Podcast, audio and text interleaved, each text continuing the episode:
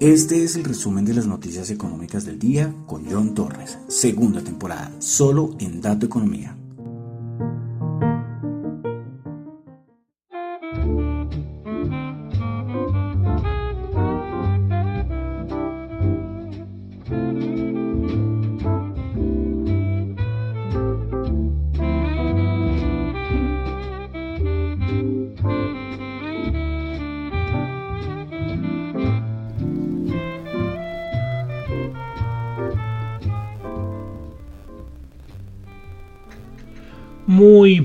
Buenas noches. Son las 8 y 31 de la noche de hoy, jueves 30 de junio del año 2022. Mi nombre es John Torres y este es el resumen de las noticias económicas. Saludos a los que me escuchan en vivo en Radio Dato Economía, los que escuchan el podcast en Spotify, en Apple Podcast, no olviden calificarlo. Muchísimas gracias. También los que a ver, se me fue la paloma. Es decir, ya saludé a los que me están escuchando en vivo. Listo. Tanto en la aplicación como en la web. La aplicación es de Ceno Radio. ¿eh? Los que escuchan el podcast en Spotify y en Apple Podcast. Ahora sí, ya me volví a encarrilar. Eh, los que me escuchan en Google Podcast y los que escuchan en Tita TV, la aplicación de streaming descentralizada. Bueno, vamos a comenzar el día de hoy con el resumen de las noticias económicas, recordándoles que lo que yo comento acá no es para nada ninguna recomendación de inversión, son solamente opiniones personales. Bueno, 30 de junio. 30 de junio del año 2022. Se acabó el primer semestre del año. Pasó rapidito, ¿no? Es decir, si volvemos a pasar otra vez, este siguiente semestre estaremos otra vez en Navidad y finalizando año. Esto va a toda. Bueno, eh, vamos a comenzar 8 y 32 de la noche, hoy haciendo un poquito de frío para variar en la ciudad de Bogotá. Listo, vamos a comenzar. Listo. Comenzamos como siempre con Asia. Tuvimos dato de PMI manufacturero en China 50.2, se esperaba 50.5, anterior 49.6. Lo positivo, pues que el PMI manufacturero se vuelve a ubicar por encima de los 50. 50.2, pero bueno, es válido. El no manufacturero también sube con bastante fuerza, el anterior era de 47.8, estimado 55 y sube a 54.7, una subida importante. Bueno, Standard Poor's dio su estimación respecto a lo que haría la economía china este año 2022 y dice que para Standard Poor's ve que la economía china va a crecer el 3,3% este año, pero es menor a su anterior estimación que había sido el 4.2%. Bueno, seguimos en Asia, en Oceanía, PMI manufacturero en Australia 56.2, un dato buenísimo, anterior 55.8. Bueno, pasamos a Japón. Comenzamos en Japón con datos de inflación, 2.3%, anterior 2.5, pero anterior 2.4 se esperaba 2.5. Producción industrial en Japón, el dato mensual, una caída del 7.2%, un dato malísimo, como se esperaba, una caída del 0.3%, es 7.2%. Eh, el dato mensual, ¿no? El interanual se ubica en una caída de menos 2,8%, cuando se esperaba un aumento del 4,2%. Confianza del consumidor en Japón, se esperaba 34.8 y terminó en 32.1. Ventas minoristas en Japón, dato interanual 3.6%, se esperaba 4%. El mensual 0.6%, esperaba 1%. Como pueden ver, repito, datos de ventas minoristas, confianza del consumidor y producción industrial, todos los datos malísimos. Es decir, a nivel macro, la economía japonesa también en un momento complicado.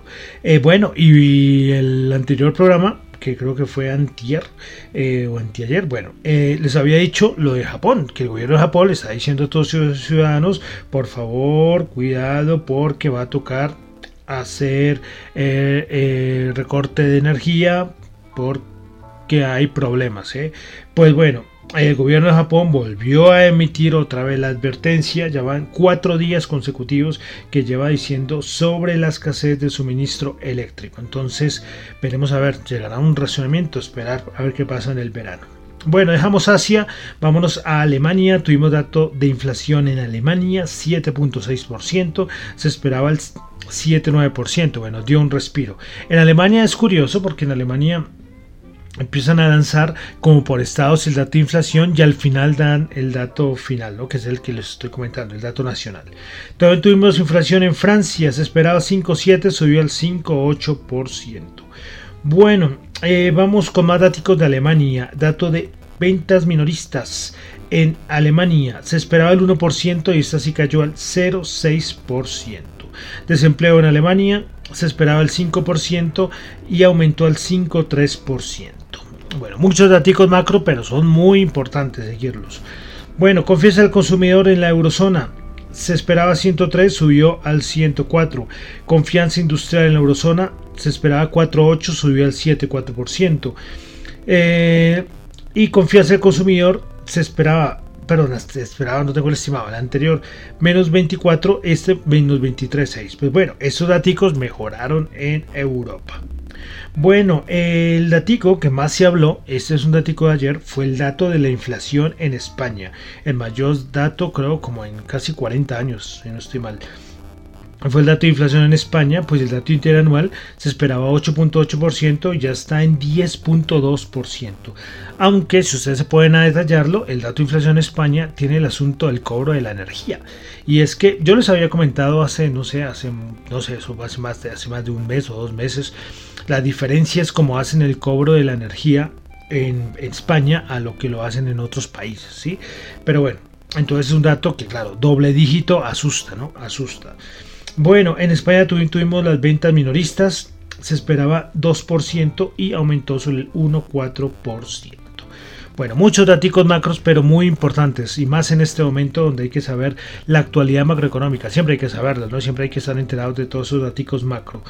Bueno, seguimos en Europa. Eh, recordemos que se reunió la OTAN en Madrid y pues bueno, no sé qué pasaría, pero Turquía, que estaba desde hace semanas diciendo no quiero ni a Finlandia ni a Suecia en la OTAN, pues bueno, ya levantó su veto y aceptó que Finlandia y Suecia se unieran a la OTAN.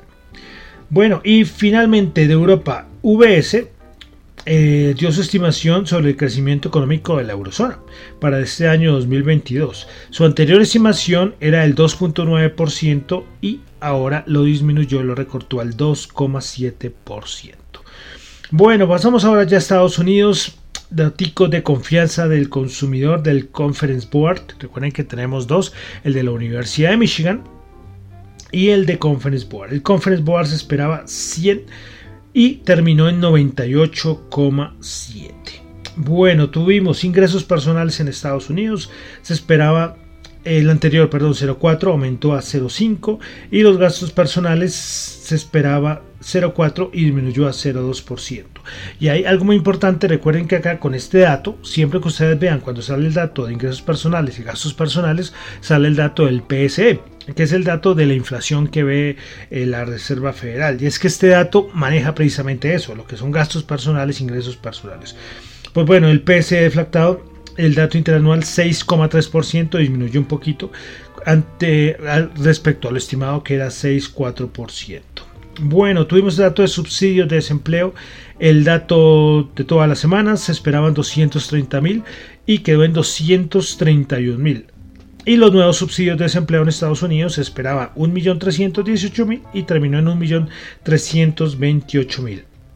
Bueno, em, tuvimos la revisión del Producto Interno Bruto, creo que es la tercera revisión que hacen del Producto Interno Bruto de Estados Unidos del primer trimestre. La anterior revisión había sido una caída del 1,5% y pues ahora se ubicó una caída del 1,6%. Bueno, PMI de Chicago se esperaba 58 y quedó en 56. Y un dato muy importante del día de hoy fue que la Fed de Atlanta va actualizando como sus estimaciones de crecimiento económico, que son muy seguidas. En la anterior estimación había quedado en 0%, pero ahora su, nueva estimación dice que la economía de Estados Unidos este, eh, caería el menos 1% para el siguiente trimestre. ¿Y eso qué significa? Si esto llega a ser verdad, ya Estados Unidos entraría en recesión técnica. Entonces por eso fue tan importante este dato de la Fed de Atlanta. Bueno, y para finalizar de Estados Unidos, el día de ayer el bueno de Jerome Hayden Powell estuvo en una charla en Portugal con Christine Lagarde eh, del Banco Central Europeo. Eh, también tuvimos, no me acuerdo el nombre, del Banco de Central de Inglaterra y otra persona, no me acuerdo. Bueno, y voy a resaltar solo otras cositas. La primera es que dijo es que eh, como que cometimos un error con el cálculo de la inflación. O sea, es que para mí esto me parece una cosa súper aterradora. Lo que hizo la Reserva Federal con su estimación, con su, perdón, su inflación transitoria, que es una cosa que uno no dimensiona el error tan grande. Y es que la Reserva Federal no es el banco de un país pequeño, no es la Reserva Federal. Bueno, eh, y, y también dijo el día ayer, dijo que la inflación puede llevar, el corregir la inflación, va a llevar algo de dolor y sufrimiento. A ver, un día dice que hay que prepararnos y él espera para un aterrizaje suave. Y al siguiente día dice que hay que prepararnos porque esto va a ser doloroso. Al fin que. Y finalmente, eh, Jerome Powell dijo que hay una amenaza de la desglobalización. Esto ya sí es un poco un tema mucho más global que se está hablando. Y lo estamos viendo ahora, ¿no? Eh, hay una división de poderes, ya la globalización eh, va a pasar a un segundo plano como la conocíamos, va a haber más protección de las importaciones por parte de, de pronto grupitos. No es que cada país va a irse por su lado, no, yo creo que esto va a ser para grupitos, lo que estamos viendo ahora con Rusia, India, China por un lado, la Unión Europea, Estados Unidos por otro. Entonces eh, es interesante el proceso de desglobalización. Bueno, listo. Terminamos ahí Estados Unidos, vamos a pasar ya a Colombia. Y es que hoy tuvimos reunión del Banco de la República. Pues bueno, como siempre ustedes saben que me gusta darle un repasito al comunicado que siempre saca el Banco de la República. Bueno, comunicado. La Junta Directiva del Banco de la República decidió incrementar en 150 puntos básicos la tasa de interés de política monetaria. Esta decisión se tomó por unanimidad llevando las tasas de interés a 7,5%. Esto es muy importante, unanimidad. Porque ves que, no sé, ves que la mitad vota una, la porque quería un poco más, pero esta vez es importante que todos estuvieron de acuerdo. Bueno, en su discusión de política, la Junta Directiva tuvo en cuenta los siguientes elementos. Punto 1. La tasa de inflación anual continúa alta al alcanzar niveles de 9,23% en abril y 9,07% en mayo. Al mismo tiempo, la inflación básica sin alimentos ni regulados pasó de 5,26% en abril a 5,87% en mayo. Las expectativas de inflación siguieron aumentando y se ubican significativamente por encima de la meta del 3% en el horizonte político. Bueno, segundo punto, el crecimiento económico sorprendió al alza en el primer trimestre del 8,2% versus 7,2% esperado por el equipo técnico del Banco de la República y esto gracias al fortalecimiento de la demanda interna impulsada por el consumo de los hogares. La cartera de consumo registraba a mediados de junio un crecimiento anual de 22,1%. El indicador de seguimiento económico mostró en abril una variación anual de 11,8% superior al 8,6% esperado. Sobre esta base, el equipo técnico, ojito acá, revisó el alza su pronóstico de crecimiento para 2022 pasó del 5% al 6,3%, un punto importante. Tercer punto del comunicado la sostenida recuperación del Producto Interno Bruto continúa favoreciendo el dinamismo del mercado laboral que viene mostrando un crecimiento sostenido del empleo. Con cifras a mayo, la ocupación registró un crecimiento anual del 11% en el total nacional y de 10,5% en las principales ciudades. Y por último, el cuarto punto es la cuenta corriente de la balanza de pagos arrojó en el primer trimestre del año un déficit de 6,4% como proporción del del PIB trimestral superior al déficit del 4,1% del PIB para el mismo periodo del año anterior, es decir, el año 2021. Este exceso de demanda se da en un entorno en el que el financiamiento externo se hace más costoso debido al endurecimiento de las condiciones financieras internacionales. Listo, todos esos son los puntos. Al último eh, párrafo del comunicado dice que la decisión aportada el día de hoy es compatible con la fortaleza que viene mostrada la actividad económica en los últimos semestres y contribuirá a que la política monetaria se posicione más rápidamente en una senda que reduzca la inflación y que converja a la meta de mediano plazo. En adelante, el ritmo de ajuste de la política monetaria dependerá de la nueva información disponible. Entonces, este fue el comunicado del día de hoy. Los puntos importantes, revisión del Producto Interno Bruto. Recordemos, antes su pronóstico era el 5%, ahora lo suben al 6,3%. Y vuelven a recordar el dato de inflación. Bueno, todo este fue el comunicado. Subida de 150 puntos básicos. Ya se empezará a moderar. Mm, no sé, lo que por unanimidad es importante. Que se llegue a todos que estén de acuerdo me parece un punto clave. Veremos a ver, como lo hice ahí, esperar los siguientes datos de inflación, que va a ser el, principal, para ver si ya se para con la subida de datos. Lo, está haciendo bien el Banco de la República desde el 2020 para mí. Yo creo que lo está haciendo bastante bien. Bueno, seguimos aquí en Colombia. Tuvimos datos de desempleo, ya como lo decía el comunicado del Banco de la República. Pues tasa de desempleo de mayo eh, del año 2022, 10,6 el anterior, si lo comparamos con el 2021, mayo de 2021 fue el 15,2%. Bueno, respecto a la tasa de desempleo en las ciudades y áreas metropolitanas, las primeras tres con mayor desempleo fueron Quibdó 21%, Valledupar 16,1% y Bagué 15,1%. Las de menor tuvimos a Villavicencio 10,7, Manizales 10,3 y Bucaramanga 8,7. Eh, algo importante y es que hoy el ministro de Hacienda, con esos datos de empleo, dijo que con corte a mayo de 2022 se recuperó el 100,7% de los empleos perdidos en la emergencia sanitaria que tuvimos. El nivel de ocupación de mayo de 2022 ya superó el observado en febrero del 2020. ¿Qué tal el dato? De verdad, aquí voy a dar mi opinión. Yo, yo sé que aquí mucha, mucha crítica, pero esto es un dato buenísimo. Y al siguiente gobierno aquí en Colombia le van a dar datos, o sea, buenos. Bueno, no magníficos, pero van a dar datos buenos a nivel macroeconómico. ¿Listo? Ahí quería solamente dejarlo. Eh, imagínense eso, recuperar ¿Quién iba a pensarlo? Los últimos dos años y con esa crisis que tuvimos en, por el COVID en, en 2020. Pero bueno, listo. Más cositas de Colombia. La Superintendencia Financiera informó la tasa de usura para este mes de julio que comienza mañana será el 31,92%. Esto es 132 puntos básicos frente a la tasa del mes de junio. Bueno, y finalmente respecto a... Eh, bueno, aquí tuvimos, ya sabemos que tenemos acá el nuevo ministro de Hacienda, el doctor Ocampo. Eh, y bueno, yo sinceramente eso, yo esperar a ver qué pasa, esperar que, se posicione el gobierno, empezar como cómo, cómo empieza a funcionar ¿no? las cosas. Eh, lo, único que lo único que hago de, respecto a la parte económica son las opiniones que hacen las bancas de inversión, las calificadoras eh, y otras empresas. Por ejemplo, Naxis, eh, el economista jefe para América Latina de, de Natixis, perdón, dice que si el presidente electo de izquierda, Gustavo Petro, no logra moderar sus políticas económicas, su presidencia nacerá muerta. No lo digo yo, por eso lo digo del economista en jefe para América Latina de Natixis. Sí, veremos. Seguimos ahí todos pendientes a ver qué va a pasar. Bueno, dejamos Colombia, vamos a pasar ya a la parte de mercados. Eh, aunque ya siempre me gusta traerlos, aunque son datos viejos, porque son datos de ayer.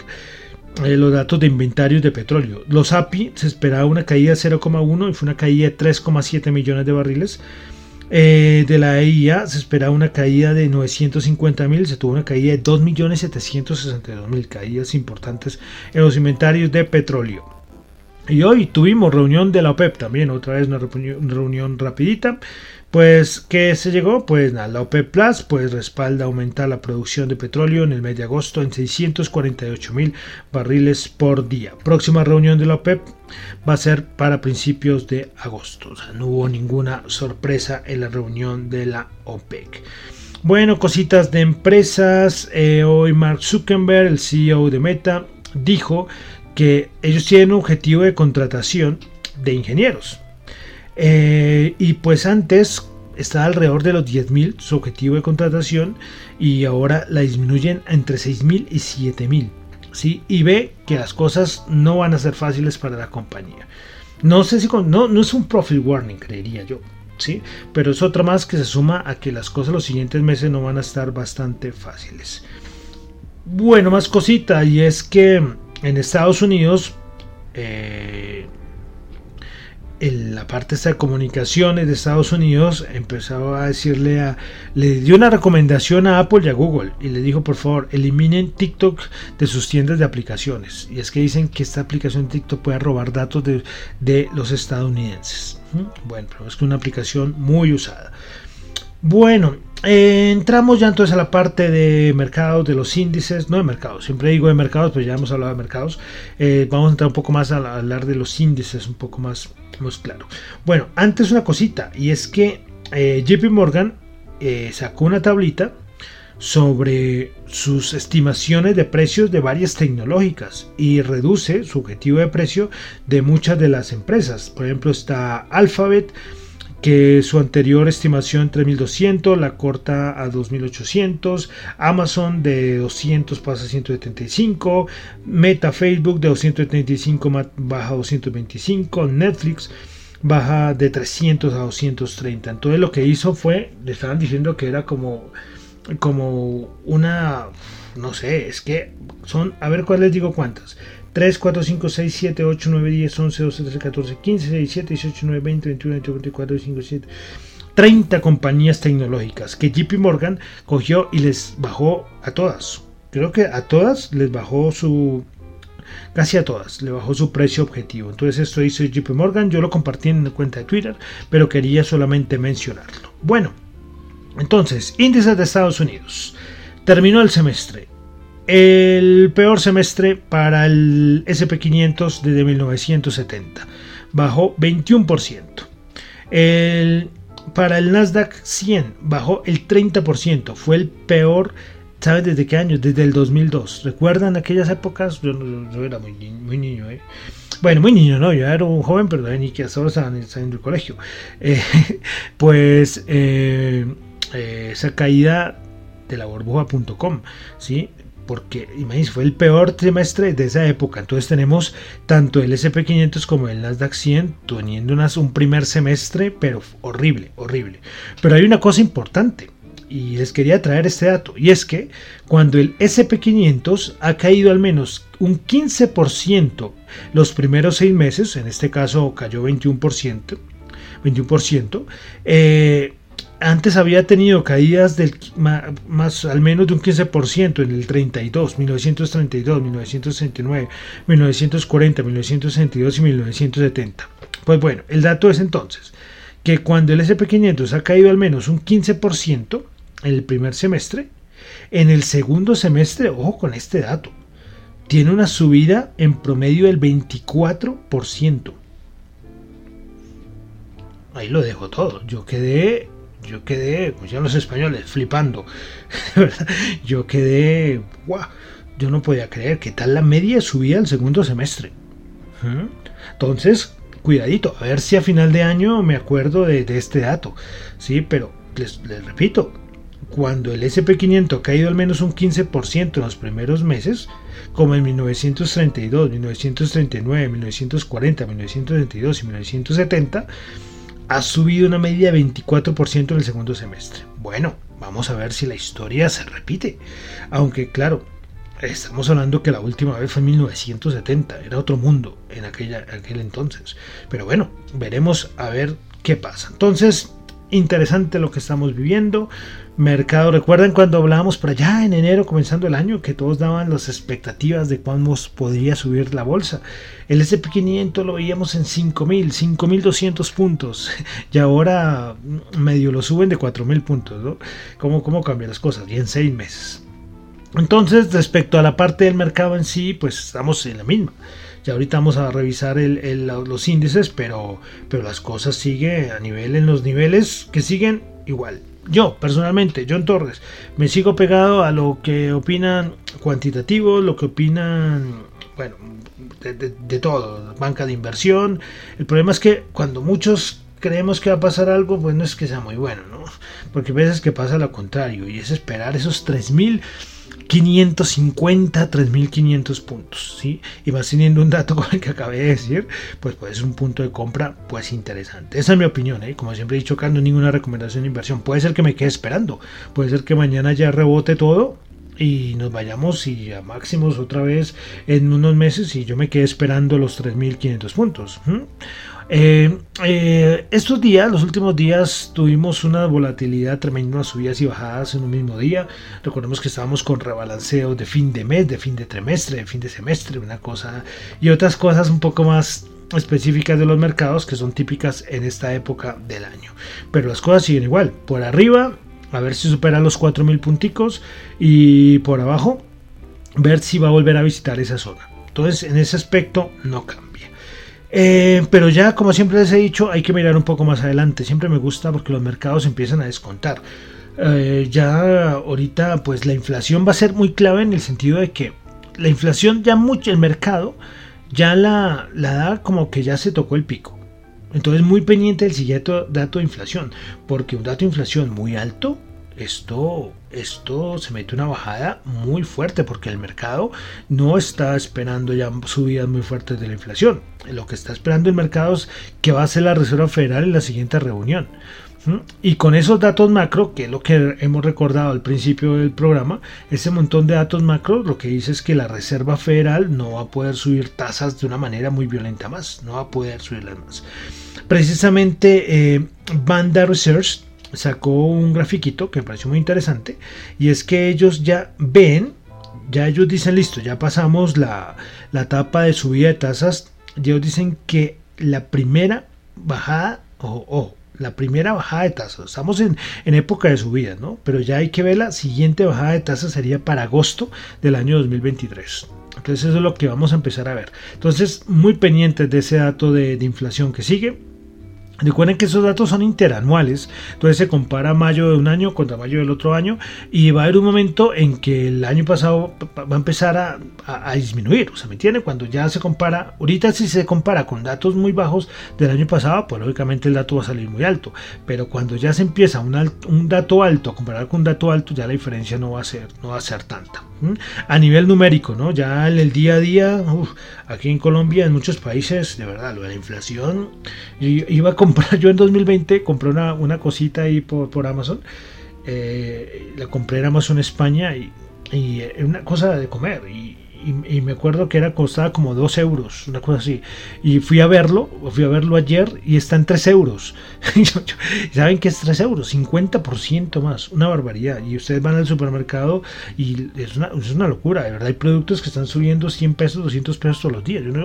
Uno, se pierde. Entonces la inflación, como digo, una cosa son los mercados y otra cosa es el mundo real. Pero aquí estamos analizando son los índices. Bueno, entonces veremos. A ver, como lo digo, Banda Research dice que vamos a tener la primera bajada de tasas en 2023, en agosto del 2023.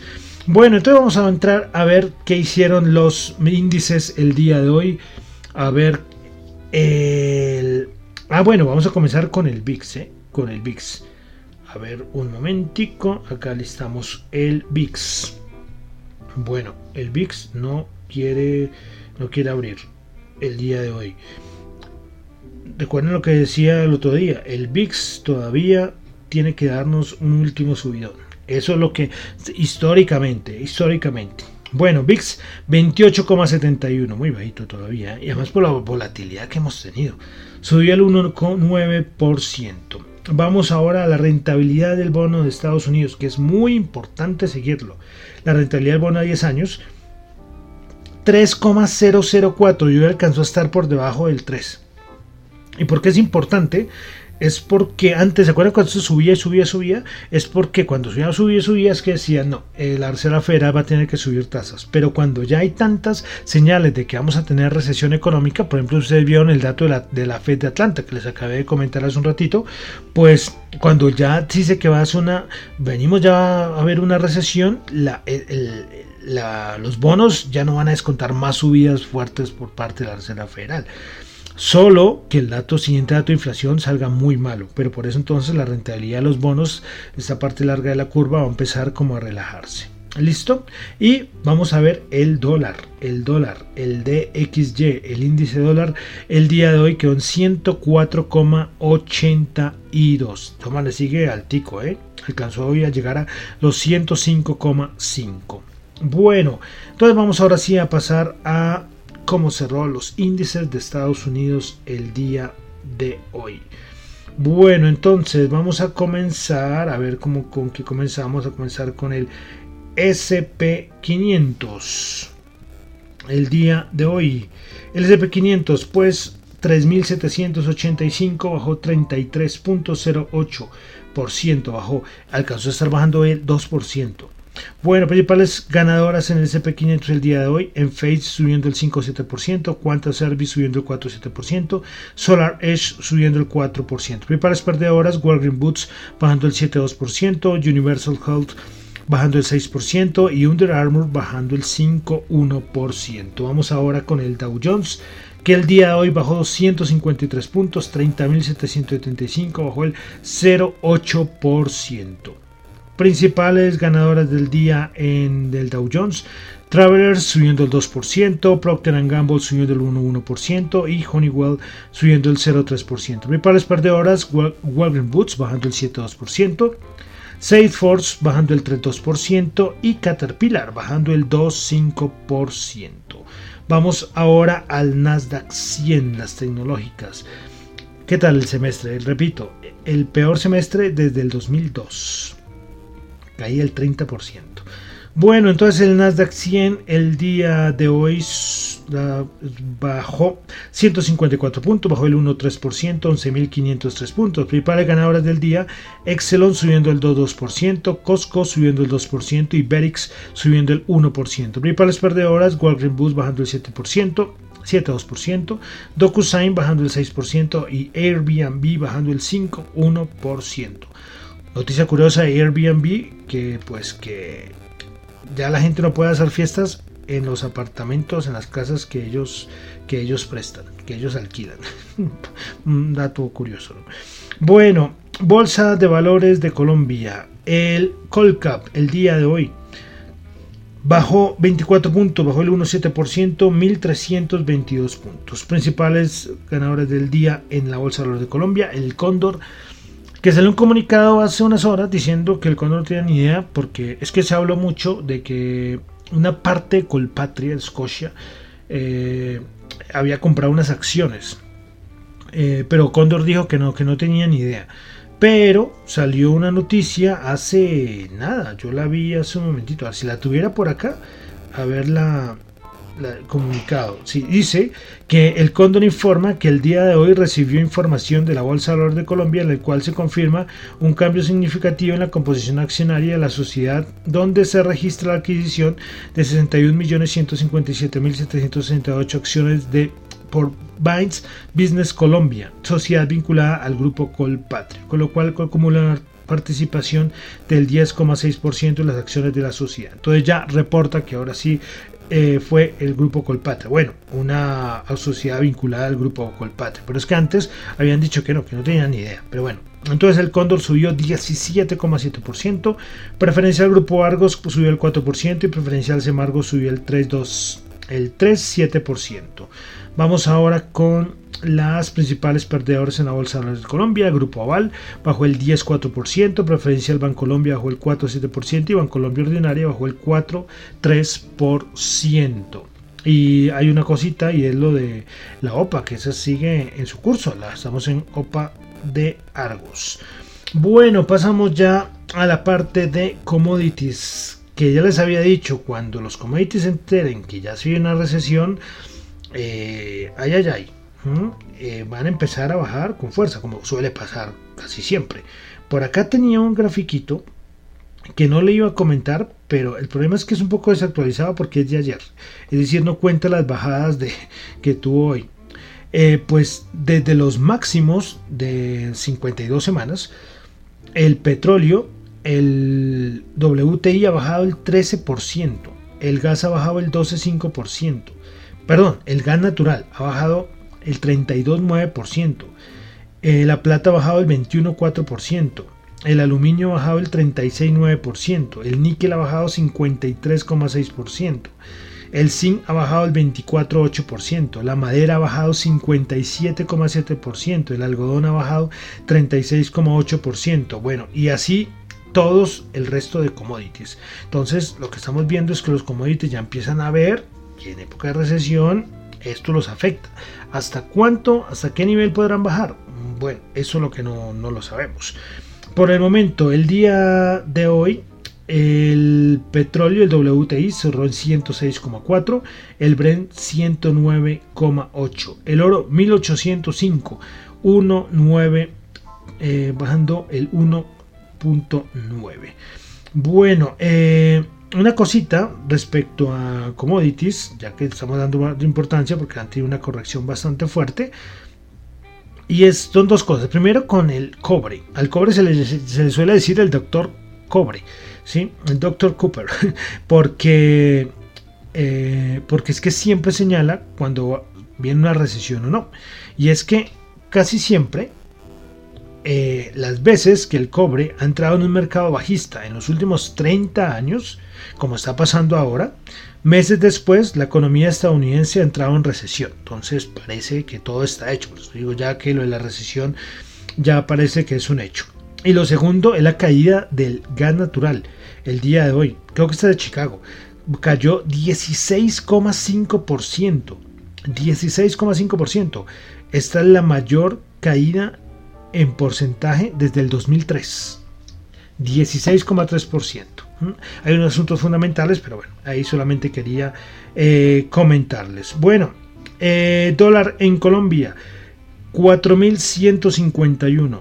4.151 alcanzó a tocar máximos históricos el dólar. Entonces para mañana 4.151. El mayor de, de, todo el año, lógicamente. Y no sé, y creo que es el segundo, el segundo TRM más alta de los últimos años. Bueno, y vamos a cerrar con criptos, con criptos, con criptos. Eh, el programa hoy larguito, pero es que era mucha información, mucha información. Como le digo, y no hice, no hice programa hace una semana, o sea, perdón, no llevo haciendo no, no han pasado muchos días sin dejar de hacer el programa, pero con tanta cosa que ha pasado, bueno, Bitcoin 20.362. Las últimas horas, antes de comenzar el programa, rebotó el, mercado de los criptos. Alcanzó a llegar a los 18.000. Pues bueno, Bitcoin eh, subiendo el 1,6%, Ethereum subiendo el 0,5%, BNB subiendo el 3,6%, Ripple subiendo el 1,6%, Cardano subiendo el 1,6%, Solana subiendo el 7,1%, Dogecoin bajando el 0,5%, Polkadot subiendo el 3% y Tron subiendo el 1,8%. Solamente de criptos, dos cositas rápidamente. Eh, primero que todo, lo de MicroStrategy dijo que compró 480 bitcoins por 10 millones de dólares. Ya en un promedio de compra de 20.817. Pues MicroStrategy ya tiene 129.699 bitcoins. ¿Qué tal? Y el precio promedio 30.664. Bueno, ah, y El Salvador también, que acabo de anunciarlo, el presidente Bukele yo lo único que digo es, yo quiero ver la transacción. Él coge y mostró ahí que compró, pero es que déjeme ver la transacción. Es que, es que eso debería ser público, ¿no? Es dinero de Salvador, ¿no? Uno podría decir, oye, yo quiero ver, yo quiero ver, si eso es transparente, ¿qué billetera está eso? No, no se sabe. Bueno, es como que un comentario personal. Bueno, y ya, voy terminando, porque esto se hizo larguísimo y yo creo que nadie va a llegar al final.